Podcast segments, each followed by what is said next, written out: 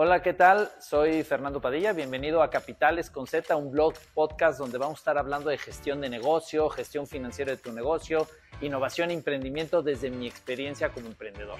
Espero que te guste y acompáñanos y síguenos.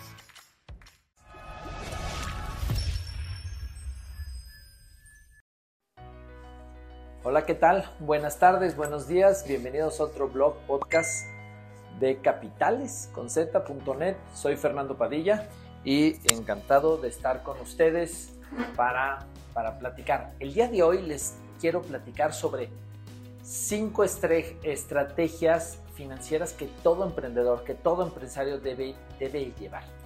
No todos los emprendedores, no todos los empresarios vienen del mundo financiero, eh, muchas veces el, empresario está enfocado en el problema que está resolviendo, muchas veces prácticas eh, financieras muy básicas, manejando las empresas a través de las cajas, lo que hay en caja, el flujo efectivo, y normalmente relegan el tema de decisiones o estrategias financieras al contador o a tu financiero, eh, más como una estrategia de pago de impuestos que como una estrategia de manejo de la empresa. Pero bueno, varios empresarios me han preguntado este, qué consejos o me han dicho, oye, cuáles son las prácticas que debería llevar mi empresa y en pocas palabras lo resumí en cinco estrategias que tienen que ver con operación, estrategia, que conectan directamente con el dinero, ¿ok?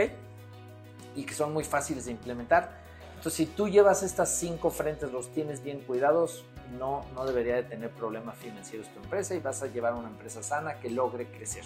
El primero que tiene que ver con el core de todo negocio es nunca dejes de vender. Todos los negocios viven de generar ingresos. Entonces, nunca dejes de vender. Suena lógico, es constante, pero déjeme darle la parte financiera. Nunca dejes de vender sin voltear a ver tu margen financiero y el tiempo del dinero. ¿Qué significa esto? Es Muchas veces en estas estrategias de querer vender y vender más, muchas veces el vendedor, eh, el esfuerzo, las ganas de querer ganar a un cliente hace que bajes el precio para intentar cerrar el cliente y muchas veces en el proceso de venta uno deja de ver tu costo. ¿Cuánto te cuesta las cosas, hacerlas, producirlas, el servicio? Y el no estar volteando a ver tu costo cuando estás vendiendo puede llevarte a que vendas abajo de tu costo. Sí, vas a vender, pero vender perdiendo pues es una decisión errónea. Entonces es, nunca dejes de vender, pero nunca dejes de voltear a ver tu costo para saber a qué margen estás vendiendo. Y muchas veces es mejor no vender que vender, pero no dejes de vender. Y el otro es, en este mismo proceso de ventas, los clientes, las empresas están acostumbradas a solicitar, oye, necesito 30 días de pago, necesito tener 60 días de pago, 90 días de pago. A veces cuando vendes a un cliente, pues es, la regla del juego. Si quiero venderle a un gran corporativo, venderle a Walmart, venderle de inicio, si quiero venderle, tengo que financiar. Hay que entender que el dinero en el tiempo cuesta. ¿Por qué? Porque hay inflación, porque hay Simplemente si ese dinero lo dejas estacionado en una cuenta de CETES invertido o en una casa, un fondo de inversión que te dé lo más bajo que se pueda, ese dinero, si tú lo financias sin implementar el costo o considerar lo que te va a costar ese financiamiento, pues también puede estarle pegando a tu margen. Entonces, cuando, no dejes de vender, pero siempre que vendas, tienes que meterle cuál es el margen y el tiempo que voy a dar, cómo me impacta en costo financiero, o sea, cuánto me cuesta ese tiempo. Y la forma más fácil, olvídense de que si lo estás financiando a través de un factoraje o de una línea de crédito, es si ese dinero yo lo traería en la bolsa, lo invertiría en CETES o lo invertiría en mi casa de bolsa y pues cuánto generaría así desde la manera más segura, más líquida. Eso es lo que te cuesta el dinero, ¿no? De hacerlo de una manera sencilla. Entonces, si voy a vender a plazo, tengo que considerarlo en el precio. No puedo vender igual a plazo que de contado, porque cuesta el dinero en el tiempo.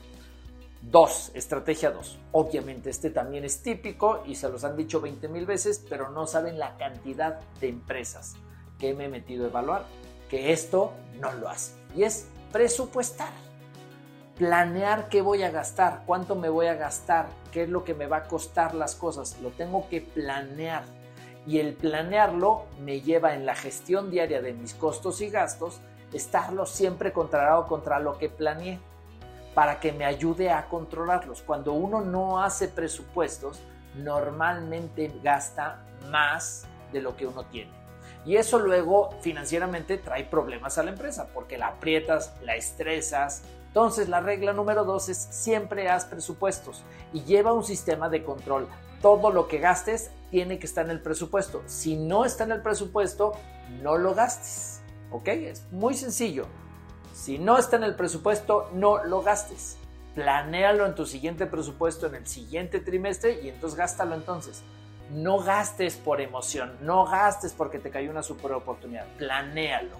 Planéalo y controlas de ahí. Tienes que ser, si eres muy, muy blando en el manejo del gasto, eres muy fácil para autorizar algún gasto, entonces crea una posición dentro de tu empresa que te ayude a alguien muy, muy duro, que sea ese policía del dinero, que te ayude y te obligue a no salirte de lo que planeaste. Porque es muy fácil, los emprendedores somos emocionales y de repente nos dejamos ir y eso nos hace de repente gastar más de la cuenta, ¿no? Eso es lógico. Tres, siempre ten acceso a financiamiento. Yo sé, la mayoría de los empresarios hoy no tienen acceso a financiamiento, pero no porque no tengan opción de financiamiento, sino porque la mayoría de los empresarios piensan que no necesitan financiamiento. ¿Y cuándo necesitan financiamiento? Cuando te urge, cuando tienes los dedos en la puerta, cuando te cayó una crisis. Y la realidad es que no, el financiamiento es una herramienta básica para todo empresario. No existe una empresa que haya crecido y haya tenido éxito en el mundo, no importando el giro, no importando el tamaño, que lo haya logrado sin un apalancamiento inteligente de su capital. ¿Qué quiere decir? Buscar dinero de alguien más, una institución financiera principalmente, que te ayude a rentabilizar, a utilizar alguien, alguien, dinero de alguien más para crecer tu negocio, ¿no? Obviamente inteligentemente. Quiere decir, no es que tengo que tener 20 créditos y gastarme todo el dinero de créditos, de financiamientos. Hay que usarlo inteligentemente. Hay que utilizar el crédito para producir más, para vender más, para reducir costos, para financiar estructuras o inversiones de largo plazo. Pero el financiamiento hay que tenerlo, aunque no lo necesites. El financiamiento no se pide cuando lo necesites, el financiamiento se pide cuando no lo necesites, porque quieres tener las líneas abiertas, los canales de comunicación con los distintos financieros, llámese banco, llámese una fintech, llámese una institución financiera no bancaria como una SOFOM, llámese un crowdfunding, tienes que tener relación con la institución financiera para que cuando realmente necesites el dinero, llámese para una emergencia, para una supervivencia o más, más bien para una oportunidad que te cae en la puerta, tengas acceso al dinero de alguien más para poder hacerle frente y aprovecharlo. ¿Ok? Siempre es más barato el dinero de alguien más que el dinero de tu bolsillo. Siempre es más barato el dinero de una entidad financiera que sacar el dinero de caja aunque lo tengas. Siempre es más barato el dinero de un crédito que levantar capital para tu empresa. No porque la caja no te cobre intereses, no porque el capital no te cobre intereses, quiere decir que es más barato que una tasa de interés que te cobra una institución financiera. ¿Por qué? Porque existe el costo de oportunidad. Y tú lo que necesitas es tener tu dinero en tu caja. Y las inversiones utiliza el dinero de alguien más, apaláncalo y crece con eso manteniendo el control y el dinero en la caja. Para que el dinero en la caja te sirva para hacer frente, para tener la liquidez suficiente. Acuérdense lo que siempre se dice, cash is king. El que tenga el dinero en la bolsa es el que domina el juego. Y muchas veces, pues en la operación diaria de repente no tienes el dinero en la bolsa y para eso el tener líneas abiertas con instituciones financieras te ayuda a tener ese dinero disponible. ¿Y dónde buscar ese dinero? Pues hay que desarrollar. Como cualquier proveedor o como cualquier cliente, siempre debes diversificar. No con que tengas una línea de crédito bancaria, ya, porque a veces el banco pues, entra en una situación de crisis y te puede cambiar las reglas del juego y tal vez puedes conseguir condiciones. Entonces, mi recomendación siempre es ten líneas de financiamiento, ten relaciones con instituciones financieras abiertas, activas. No pienses que no necesitas el financiamiento, lo necesitas, es una herramienta básica. Entonces, ten líneas de financiamiento con distintas instituciones, sí con el banco, ten acceso a o relación con una entidad financiera no bancaria, fintech, no fintech, con un crowdfunding, ten distintas relaciones, diversifica tus fuentes de fondeo, es fundamental para todo negocio. Cuarto,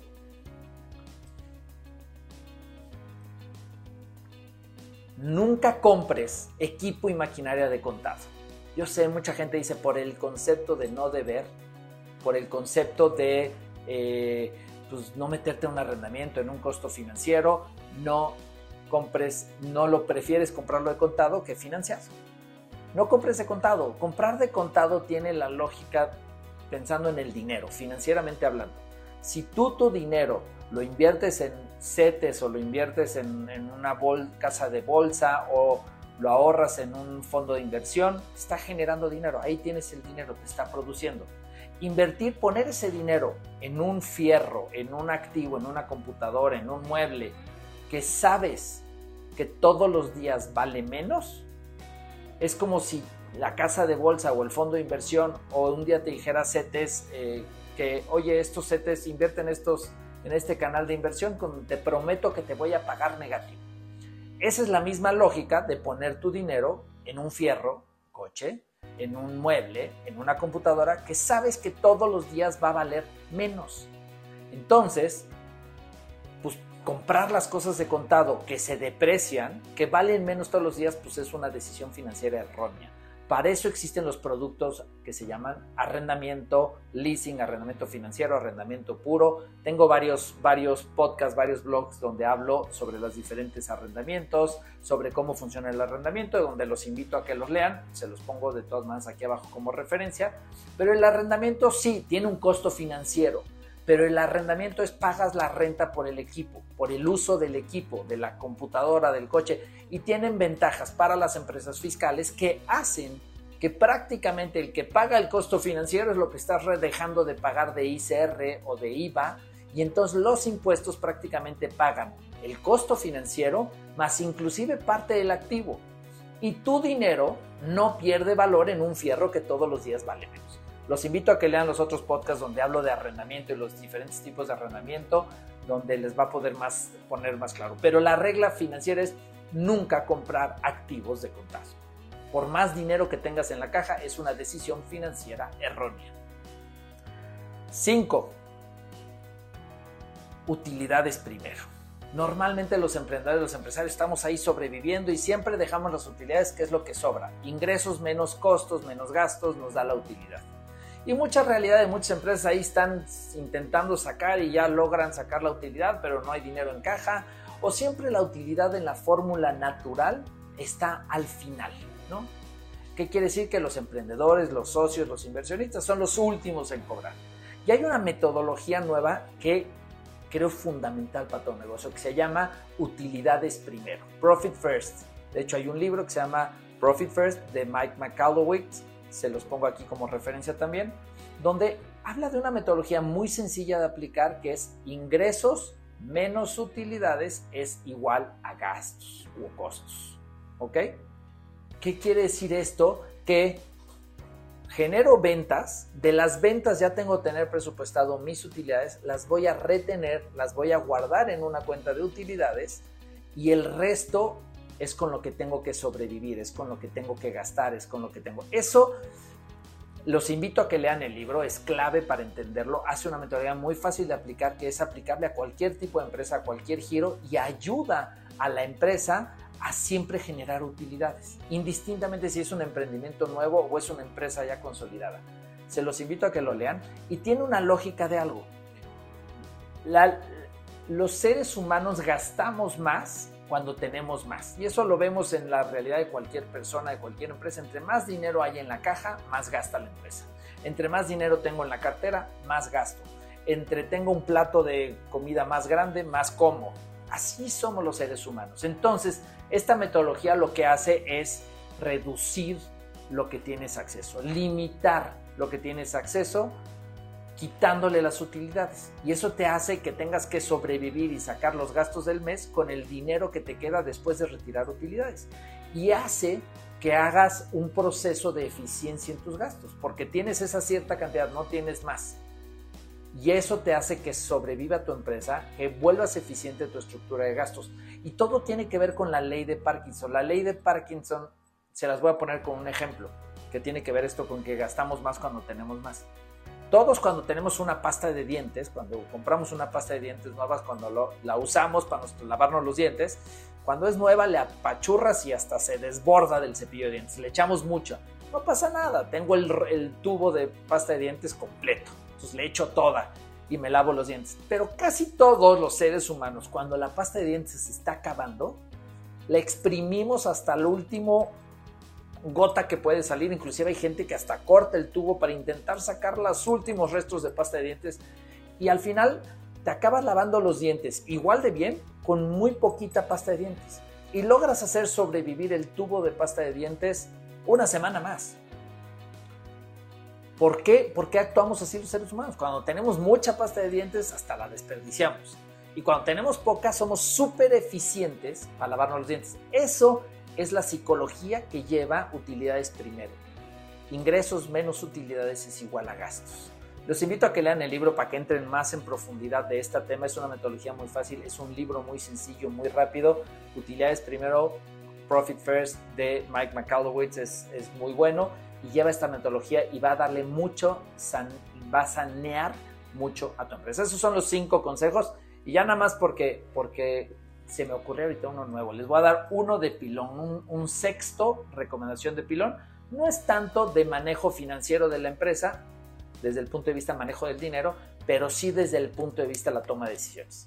Y esto es una obligación del tomador de decisión, del director general.